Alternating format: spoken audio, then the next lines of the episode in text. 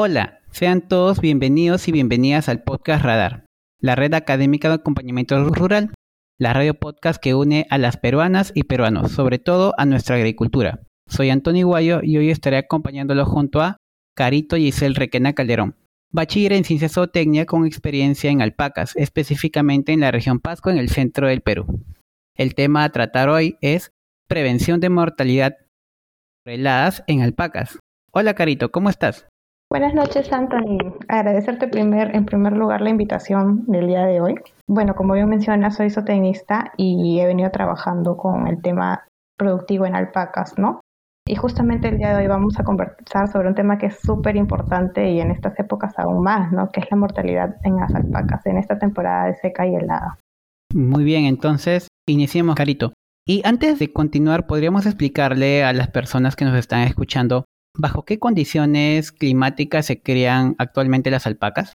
Claro, bien. Los camélidos generalmente, como todos sabemos, viven en las zonas altoandinas, ¿no? Básicamente aquí en Perú, en Bolivia, en Argentina. Entonces, en la zona, hablando ya de Perú, en la zona y centro de aquí, básicamente se encuentran localizados entre los 3.800 a 5.300, 400 metros sobre el nivel del mar aproximadamente, ¿no?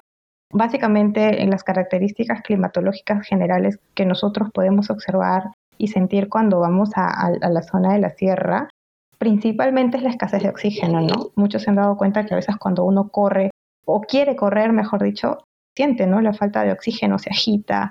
En el caso de la temperatura, pues nos damos cuenta que en la noche hace mucho, mucho frío y generalmente pasando al mediodía, tarde, pues el sol quema un poquito, ¿no? Pero igual con los vientos, vientos que corre el viento al lado. Como lo mencionaba, son fríos, son secos. Y bien, esto podría ser en, condiciones, podría decirlo que son generales, ¿no? Condiciones generales. Ahora, si vamos a hablar un poquito en el caso de los pastizales que también forman parte de, de la zona donde se crían las alpacas, podríamos decir que existe diferente tipo de vegetación de acuerdo a la zona geográfica donde nos encontremos, ¿no? Ustedes saben que a más altura pues hay menos presencia de ciertos tipos de vegetación. Ahora, eh, si bien quiero hacer un hincapié, pero de una manera muy general en dos condiciones climáticas que para mí son fundamentales al momento de, trabajar con las alpacas, ¿no? O al momento de viajar. Eh, básicamente, que es la temperatura y la, precipitación. Si bien la, la temperatura es la sensación que nosotros podemos sentir de frío, de calor, pues no solamente es percibido por las personas, sino también por cualquier tipo de ser vivo, ¿no? Que en este caso, eh, bueno, en este caso son los pastizales y los animales, porque estamos hablando de este tema, ¿no? Revisando un poco la literatura he podido observar que a lo largo de los de 10 años que han pasado, se sabe que la temperatura es mucho más amigable, es mucho más confortable, aproximadamente en los meses de enero, febrero, marzo, abril, eh, casi octubre, noviembre y diciembre, ¿no? Son las épocas donde básicamente podemos empezar mucho de nuestros calendarios de manejo teniendo en cuenta el bienestar animal, ¿no? Como por ejemplo la época de esquila, eh, la época de empadre. Entonces, básicamente, en base a ello también nos podemos regir. Eh, otro punto que quería agregar aquí también es la precipitación, ¿no? Yo, ¿por qué digo que la precipitación es importante? Porque básicamente este fenómeno climático es el principal recurso hídrico que va a mantener el suelo húmedo, ¿no? Entonces, ¿qué, qué, pasa cuando el suelo se encuentra húmedo? Básicamente esto va a ayudar al rebrote de los pastizales y de los pasos. Y bueno, aquí también he podido observar que se ha recolectado información aproximadamente hace 10, aproximadamente a lo largo de 10 años y eh, se ha observado que básicamente la precipitación más alta, o sea, el, el mes que llueve más es en febrero, ¿no? Y bueno, se empieza en octubre, noviembre, diciembre, luego llegamos al pico en febrero, como mencioné, y luego disminuye hasta marzo y en abril eh, ya considerablemente este acaba, ¿no? Eh, y básicamente con estos dos también se empiezan, este, con estas dos, estas dos este, Básicamente con estas dos condiciones empiezan los calendarios de manejo y en este caso se empiezan las actividades agrícolas también, ¿no? Eh, bueno, eso es para responder tu primera pregunta. Muchas gracias, Carito. Ahora, bajo estas condiciones climáticas, ¿cuál es la que presenta más riesgos y por qué o, qué, qué, consecuencias traen a la crianza de alpacas? ¿Cuál de, de estas épocas que nos acabas de mencionar? Ya, ok, está bien. Básicamente son las temperaturas más bajas que podemos encontrar, ¿no? O sea, eh, son los meses de junio, julio y parte de agosto, ¿no? Eh, pero quiero hacer una aclaración aquí. Si bien se presentan, o bien si bien son estos meses los más riesgosos para las crías o para algún, algún manejo que estemos haciendo, no son los únicos meses. Ah, debido al cambio climático hemos observado que muchos de estos periodos cambian, ¿no? Esto también se puede dar en otras temporadas pero quizás no con tanta frecuencia, pero sí, siempre hay que estar al tanto y alertas de esto, ¿no? Básicamente cuando llegamos a un lugar a trabajar, eh, tenemos que observar estas condiciones para poder hacer un ajuste a nuestro calendario de manejo, porque si bien hay mucha literatura y mucha información, se tiene que adaptar a la zona donde nos encontramos trabajando. Ok, bueno, ya entrando eh, al tema, dentro de las alpacas, ¿cuáles son este bueno, tenemos machos, hembras, eh, crías. Eh, ¿Cuáles son, digamos, que la, de esta población o de, esta especie las, las principales en ser afectadas? Ok, bueno, eh, si estamos hablando en la época de, de, sequía y heladas, como les mencionaba, son aproximadamente los meses de junio, julio y agosto. Entonces, aquí podemos encontrar, para empezar, a las hembras que han sido preñadas en la época del empadre, ¿no? Entonces, también en el segundo grupo que podemos encontrar son a las crías. Entonces, muchas de estas crías nacen cuando no se tiene un manejo, pues nacen noviembre, diciembre, enero, febrero, marzo. Cuando se tiene un manejo este, especializado, pues no hay tanto problema, ¿no? Pero generalmente encontramos a las crías y en todos lados los animales enfermos. Mm, y me, pongo en el caso de, gracias Carito, me pongo en el caso de que yo soy un productor alpaquero, una productora alpaquera, y ya en mi, en mi comunidad hay este, presencia de heladas, inclusive ha habido tal vez granizadas, y ya tengo animales pues afectados o cierta parte de, los que tengo. ¿Qué es lo que podría hacer? ¿O qué debemos hacer si ya nuestros animales se encuentran afectados? Ok, bueno, eh, básicamente si vamos a hablar sobre los efectos que nos trae, que nos trae este, este, este fenómeno, podríamos hablar básicamente de, de, algo general, ¿no? O sea, partiendo de algo general y luego especificando un poquito. Si bien cambia mucho el, el, comportamiento de los pastizales, de los animales y el ganado, como les dije, son básicamente debido al cambio, a los factores climáticos, eh, justamente como yo les comentaba, este, en estos últimos años, bueno, no en estos últimos años, ¿no? Sino a lo largo de los años, esto se ha acentuado mucho más. Básicamente podemos observar que tanto los pastizales y el ganado van a salir de su zona de confort, la zona al cual se encuentra adaptado. Y aquí podría ser hincapié en que básicamente eh, las alpacas son los animales que poseen las mayores condiciones para la adaptación, ¿no?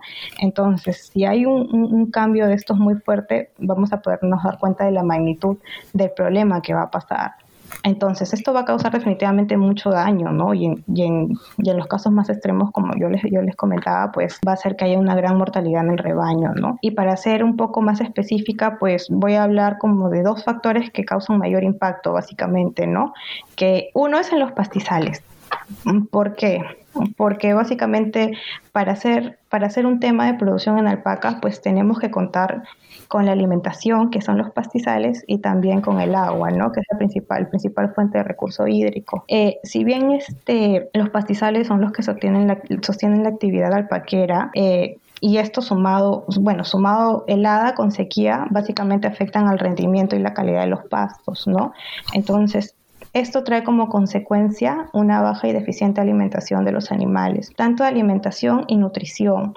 Entonces, ¿qué pasa en esta época de sequía? Pues los pastizales se secan, ¿no? Entonces, las alpacas van a comer a estos, estos pastos secos, estos pastos o pastizales secos. Entonces, ¿qué es lo que pasa? Comen estos, estos pastos amarillos secos y lo que pasa es que como son pastos tan ricos en fibra por su misma condición, esto hace que el animal se sienta saciado y al sentirse saciado pues no va a comer. Entonces lastimosamente la fibra no le va a aportar los, los nutrientes necesarios para que puedan hacer diferentes tipos de actividades. Y bueno, entonces un animal que solo ha comido fibra y no come los pastos verdes, definitivamente no va a ayudar a su organismo, como te digo, a hacer las diferentes actividades. Ahora, eh, bueno, si vamos a entrar al tema animal, pues básicamente cómo lo podríamos interpretar esto, ¿no? Entonces al animal empieza, tiene frío, o cualquier persona tiene frío, cualquier animal, cualquier ser vivo tiene frío, ¿y qué hacemos? Entonces empezamos a, temblar. Al temblar gastamos más energía porque necesitamos temblar ¿cierto? Entonces, eso hacemos para compensar, para compensar el efecto de las bajas temperaturas, ¿no? Temblamos, tiritamos, indirectamente hacemos que nuestro cuerpo trate de entrar en calor. Entonces, mientras más frío tengamos, más vamos a temblar, más vamos a tiritar. Entonces, si a eso nosotros le sumamos que no hemos comido bien, ¿no? Entonces, trasladando el caso de las alpacas, no, no han comido la cantidad de pasturas que ellos necesitan porque las alpacas pastean aproximadamente 8 horas, 9 horas, dependiendo, ¿no? Entonces, estas energías, como yo les comentaba, no van a ser destinados a otros procesos biológicos, ¿no? Como por ejemplo, si el animal está pequeño, pues se va a observar retraso en su crecimiento, se va a observar que no va a entrar a la pubertad a la edad que debería, no, no va a demorar en ganar peso. Entonces, si encontramos hembras preñadas, como yo te comentaba, básicamente van a nacer animales pequeños. Si encontramos animales que tienen cría al pie, pues básicamente también afecta la producción de leche y como siempre encontramos animales enfermos, entonces básicamente lo que vamos a hacer es agravar la enfermedad y aquí vamos a encontrar gran incidencia de las enfermedades infecciosas, pero sobre todo de la neumonía, ¿no? Entonces, ya si a eso le sumamos animales que siempre encontramos en baja condición corporal, pues básicamente podemos decir que se puede desatar ¿no? el tema de, mortalidad. Qué importante esto. Y Carito, eh, entonces sabemos que hay consecuencias y la pregunta que tal vez muchas personas están haciendo ahorita es ¿cómo podemos prevenir prevenir estas consecuencias, estos desastres? ¿Qué, ¿Qué podríamos hacer en campo para evitar esta situación y obvio que disminuir esta mortalidad o prevenirla en todo caso. ¿Qué, podríamos hacer? Bien, básicamente como tú lo mencionas, hay que prevenir, ¿no? Porque muchas veces eh, actuamos cuando ya lastimosamente es muy tarde, ¿no? Entonces, eh, para esto debemos ya tener un conjunto de actividades planificadas y, bueno, sobre todo organizadas en periodos fijos, ¿no? Obligatorios. Bueno, y básicamente esto se trabaja con uno a dos años de anticipación mínimo, ¿no? Yo recomendaría siempre mínimo dos años. Bueno, de esta manera lo que vamos a hacer es tener una alimentación adecuada para estas épocas, ¿no? Y sobre todo que si prevenimos, pues vamos a disminuir indirectamente nuestros gastos, ¿no? Porque ya no va a ser necesaria la aplicación de medicinas, de antibióticos, ni nada de esas cosas, ¿no? Bueno, entonces, para ser eh, un poco más específica, lo, lo, voy a separar en tres, en tres statements, así nada más rapidito, puedo empezar por el agua. Entonces, yo recomendaría que en lo posible hay que, hay que tratar de asegurar este, este recurso. Bueno, podemos hacer cosechas de agua y todo, porque la temporada seca, como les digo, sí, pues sumado a los helados, este, causa una gran mortalidad, ¿no? Entonces, eh, en lo posible trabajar en las cosechas de agua, ¿no? Bueno, también debemos observar mucho la disponibilidad estacional de los pastos, ¿no? Sobre todo en la cantidad y calidad bueno, para este caso básicamente vamos a tener que apoyarnos en, infraestructura, como por ejemplo los cercos, ¿no? Eh, y vamos a trabajar aquí sobre todo en la recuperación de praderas nativas, ¿no? Que es lo más importante. ¿Por qué? Porque muchas veces los, las semillas, los pastos cultivados, ojo, no quiero decir que sea malo, ah, solamente voy a dar una opinión, no, no se adaptan a ciertas condiciones climáticas, ¿no? Y sobre todo si son extremas. Entonces, tendríamos que empezar a trabajar con la recuperación de las praderas nativas. Bueno, para, esta, para empezar a hacer este tipo de trabajo, sí, el tiempo mínimo más básicamente es de cuatro años. Si quieres hacer eh, la recuperación de tus praderas, tienes que trabajar aproximadamente cuatro años, eh, dependiendo de la zona en que se encuentre, ¿no? Si el área está muy degradada, si está medianamente degradada o si puede o si puede soportar dos años más. Entonces, haciendo una pequeña evaluación, eh, vamos a lograr con esto que definitivamente la vegetación sea más vigorosa y resistente al clima, ¿no? Y básicamente eso también va a ayudar a la infiltración del agua en el suelo. Bueno, esto es uno, ¿no? Aquí también podemos eh, observar, bueno, bueno, podemos implementar la rotación de canchas o de potreros. Eh, y bueno, eh, yo he podido observar, te cuento, cuando es una ganadería familiar, básicamente no, no, mm, quizás están entrando en el tema del manejo. Lo que he visto que hacen mucho y que está bien, por cierto, no, no quiero decir que está mal, es que siempre tienen dos, dos potreros, ¿no? O bueno, dos canchas, por así decirlo. En la época de seca se van a los oconales, llevan todo su ganado a los oconales y el animal se encuentra ahí por seis meses. Entonces, en los oconales básicamente hay agua todo el año, ¿no? Si es un oconal, un oconal, eh, si es un oconal que está, que se encuentra todo el tiempo, todo el tiempo con agua, ¿no? Porque también podemos encontrar oconales que, que son por temporadas. Entonces, eh, he visto mucho que se los llevan a los oconales y ahí se encuentran los animales, comen, tienen agua. Entonces, en la época de lluvia, ya los oconales no son, los oconales no son tan, tan buenos, para así decirlo, ¿no? ¿Por qué? Porque los animales empiezan a enfermar de sus patitas. Como ya viene la lluvia, y todo se vuelve un charco, entonces los ganaderos trasladan a sus animales al potrero que dejaron descansando, a la cancha que dejaron descansando seis meses, ¿no? Y así, rotan siempre todos los años dos veces. Y eso te podría comentar en el caso de un poco de lo que he visto, ¿no? Bueno, si vamos a entrar a, un tema eh, más específico ya de rotación de potreros, eh, básicamente acá vamos a tener que evaluar el tema de la soportabilidad de la pradera, tenemos que ver los ciclos biológicos del animal, tenemos que observar el clima, tenemos que ver cómo vamos a manejar nuestro calendario de manejo, ¿no? Y dependiendo de todo eso, eh, eh, los tiempos de rotación pueden variar mucho de 20 a 30 días aproximadamente, ¿no? Pero como yo les mencionaba, para esto ya tenemos que tener infraestructuras, no podemos usar cercos, alambres, clavos, ya tendríamos que hacer un manejo más específico, ¿no? Ahora, aquí viene ya, si queremos mejorar aún más la calidad nutricional de nuestros pastos, como yo les comentaba antes, eh, no es necesario hacer una siembra de, de los pastos cultivados, ¿no? Simplemente podemos introducir ciertas especies que van a mejorar la, calidad nutricional, ¿no? Como por ejemplo los tréboles. Entonces, si nosotros introducimos trébol a nuestra pradera que vamos a separar, a dejar descansar por un tiempo, eh, esto va, va a aumentar la calidad de proteína en la dieta de los animales, ¿no? Y no solamente eso, sino que el trébol, al ser este, una leguminosa, va a aportar mucha fertilidad al suelo. Entonces, aquí estaríamos trabajando ya dos cosas de una sola, por así decirlo, ¿no? Eh, y bueno, y así vamos a hablar de los animales, que en sí es el tema ahora. Eh, lo que yo sí recomendaría mucho es que los animalitos tienen que entrar con un calendario de manejo sanitario ya estipulado, ¿no? Tienen que contar con su tienen que ya haber contado con su desparasitación, su, en el caso de las vacunaciones. Ahora, de esta manera van a entrar en una condición corporal favorable. ¿Qué quiere decir con condición corporal? Que los animales van a entrar en una buena buena condición nutricional, ¿no? O sea, animales van a estar fuertes. Entonces, entran a los animales fuertes a esta temporada y ya los podemos suplementar con vitaminas y sales minerales, no siempre, de acuerdo a la temporada, como yo les comentaba, y definitivamente con esto vamos, vamos a poder observar que, que, va a haber un gran cambio, ¿no? Eh, y ya por último, ya yo siempre dejo esta parte al final, si ya estamos bien organizados, tenemos el capital y todo esto, y, si tuviéramos las condiciones, ya podríamos hacer un cobertizo, ¿no? Entonces, esto ya aporta una protección extra, extra a nuestros animales. Entonces, los vamos a poder proteger de, ciertas condiciones extremas, ¿no? Entonces, eh, bueno, si vamos a hacer un cobertizo, también tendría que aclarar que que quizás no son para todo el rebaño, ¿no? Dependiendo de la cantidad que se maneja. Aquí ya podríamos usar la jerarquía, ¿no? Animales reproductores, eh, animales que se encuentran preñados, crías, o en todo caso animales enfermos y que necesitan recuperación, ¿no?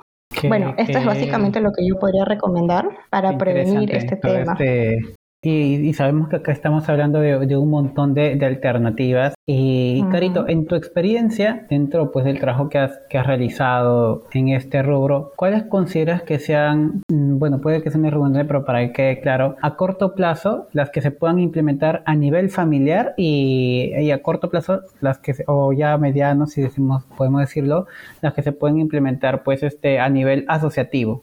O es necesario estar asociado para tomar esta solución? Ya, eh, gracias por la pregunta. En realidad es una pregunta que muchas veces lo he escuchado, ¿no? Pero básicamente no, no, aquí no podemos prevenir a corto plazo porque por el mismo ciclo productivo tanto de, la vegetación como de los animales, ¿no? Lo que yo, te, yo podría aconsejar, podría considerar es empezar a acercar los pastos que se encuentren menos degradados, ¿no? En este caso ya tendríamos aproximadamente que anticipar un año antes, ¿no? Y ya no esperar los 3, 4, 5 años que, generalmente se hacen lo que es este, en el tema de la, de la reserva de los pastos, ¿no? En el tema de recuperar las praderas. Entonces, eso es lo que yo recomendaría. Lo más, es el corto, el plazo más corto que podría recomendar es un año, ¿no? Poder cercar nuestros pastos que se encuentren menos degradados y de esta forma destinarlo simplemente a los animales que lo necesiten, ¿no? Dependiendo de la condición biológica en la que se encuentren. Y con respecto a la asociatividad, ¿es mejor tomar decisiones conjuntas para prevenir la muerte de nuestros animales de forma asociativa o puedo hacer, no, no, no es necesario que me asocie y puedo hacerlo de forma individual con mi familia solamente? No, para nada. Este tema, este tema depende mucho del ganadero, ¿no? O sea, no es necesario que tú estés asociado para empezar a hacer cosas por, por tu ganado. No nada.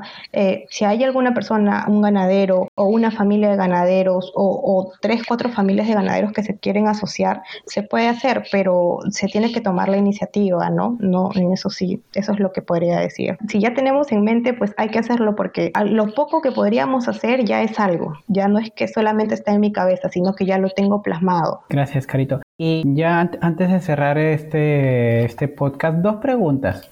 Sabemos que existen pues las, las alpacas, las suri y las huacaya. ¿El clima las afecta a ambas por igual o pueden o hay alguna que resista más a, a, estos climas fríos, épocas secas, heladas? Ok, qué interesante pregunta. Eh, bien, eh, hay muchos estudios que nos dicen, nos, nos concluyen que básicamente eh, las suri son animales más susceptibles a los cambios climáticos. Eh, son más, ¿cómo decirlo? Les afecta, o sea, cualquier cambio de clima o cualquier, eh, cualquier cosa que altere su zona de confort, pues los afecta mucho, ¿no? En este caso se enferman mucho más rápido, eh, puede causar mortalidad y debido a que podríamos decir, ¿no?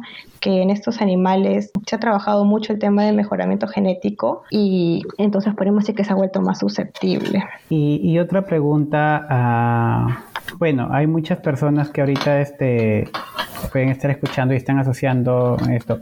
¿Qué recomendaciones le darías tal vez a aquellos organismos que están pues este encargadas de estos temas, ¿no? Por ejemplo, gobiernos regionales que tengan pues en su jurisdicción crianzas de alpacas, ¿qué, qué consejos o recomendaciones les darías para enfrentar este problema ya a nivel, digamos, de, de política, si queremos decirlo, este para enfrentar este problema y no ver las noticias que siempre vemos, pues es siempre que noticias que se están muriendo las alpacas por extremos, por, por el clima extremo y, vemos que, que, hay este, allí mucha, mucho alarmismo y parece que el problema se viene y repite y repite y repite y a veces nuestras autoridades este, eh, no hacen lo debido. ¿Qué consejos tal vez le podrías brindar desde este desde esta plataforma? Bueno, eh, lo que yo he podido observar, Anthony, es que muchas veces los gobiernos gestionan este tipo de, de ¿cómo decir?, eh, de problema, ¿no? Tratan de, de gestionarlo de la mejor manera, pero he observado que ya lo gestionan cuando la temporada de helada ya está ahí, o sea, ya está a un paso de nosotros. Entonces, ¿qué es lo que hacen? Pues entregan los, los, antibióticos, entregan las vitaminas, entregan los minerales, pero básicamente acá tenemos que hacer campañas de prevención, ¿no? Entonces necesitamos, los mismos gobiernos necesitan profesionales que hagan campaña de prevención, entonces no en ese mismo momento, ¿no? Sino aproximadamente un año antes o en temporadas donde no encontramos, el, eh, por ejemplo, en temporadas de lluvia. ¿no? Y básicamente lo más ideal básicamente es que el profesional se quede acompañando aproximadamente un año, ¿no? Sería lo ideal, lo máximo, lo mejor, porque el ciclo biológico de las alpacas es un año. ¿No? Entonces, de esta manera ya abarcas todas las etapas de un calendario de manejo y siempre hay que prevenir porque la prevención es la madre de todos los males, ¿no? Yo he visto muchos casos donde he encontrado asociaciones en que sus animales llegan muy bien nutridos a la época de helada y pues no les pasa nada. Llegan, pasan la temporada de helada, pero obviamente si viene una helada de 4, 5 días, 6 días seguidos, pues ahí sí está bien difícil que, que te pueda ayudar algo, ¿no? Pero si son heladas eh, de 2 días, tres días, los animales no se mueren. ¿no? Entonces yo haría mucho hincapié al tema de, capacitar a las, a, las, a las familias ganaderas en el tema de prevención, y básicamente así vamos a poder eh, solucionar muchos de estos problemas sanitarios que encontramos y de mortalidad, ¿no? Y ya no gestionar en ese mismo momento que es cuando básicamente ya no se puede hacer mucho. Muchas gracias, Carito. Y bueno, antes de, cerrar el, programa, eh, de repente ya hay personas pues que te están escuchando o a las que les va a llegar este, este podcast por diversos medios. Eh, ¿Algún consejo que les des a los alpaqueros, a las familias alpaqueras ahora? Sí. Una recomendación general. Sí, bueno, las familias alpaqueras o, cualquier familia ganadera de este país son los que sostienen básicamente la alimentación de todos los peruanos, así que hay que seguir para adelante, no, no decaer, no rendirse, siempre tratar de buscar alternativas nuevas. Si esto me falla, pues busco otra alternativa. Si estuviera cerca de los gobiernos regionales, de los gobiernos locales, tratar de organizarnos e ir a, ir a buscar capacitaciones y todo eso. Seguir alimentando, ¿no? Nuestro mismo deseo de, de seguir produciendo, porque eh, como tú sabes, Anthony, muchas de estas familias ganaderas, sobre todo en, en, la producción de alpacas, en producción de camélidos, ovinos, eh, básicamente su sustento de vida es la ganadería, ¿no? Esa es su caja chica. Entonces hay que cuidarlas, hay que seguir adelante y, y bueno, trabajar por eso, ¿no? Muchas gracias. Bueno, y, y, para más este consejos o asesorías de Carito, voy a brindar tus datos, este Carito. Bueno, tu correo es caritorec6 gmail.com Carito como tal suena, ¿no? R-E-Q, caritorec6 arroba. En Facebook la pueden encontrar como Carito Requena. Su celular es 934 300 299 y bueno nos estamos despidiendo. Carito te invito a despedirte del público. Gracias por la invitación de nuevo. Eh, espero poder haber podido aportar mi granito de arena en este tema y sobre todo en alpacas que es algo que me gusta mucho es algo con lo que me gusta trabajar. Y bueno cualquier consulta y todo eh, aquí estoy y esto también es básicamente retroalimentativo, ¿no? Porque si bien uno enseña, pues también aprende de lo que le preguntan, de lo que ve, de las nuevas cosas, siempre uno se mantiene actualizado y de esta manera seguir investigando y seguir buscando mejores soluciones. Eso es, sigamos aprendiendo. Bueno, público oyente, muchas gracias Carito, nos estamos este, despidiendo, nos vemos pronto, espero encontrarte en esta plataforma en, próximas ocasiones, tal vez tocando otros temas relacionados al, al mundo de las alpacas y bueno, bueno, invitamos también al público que nos puedan seguir en nuestras redes sociales. Somos Radar. Muchas gracias por escucharnos. Esto ha sido todo por hoy. No se olviden de seguirnos, repito, en nuestras redes sociales y estar atentos a nuestros siguientes programas. Muchas gracias. Muchas gracias, Carito. Hasta luego, Anthony. Gracias.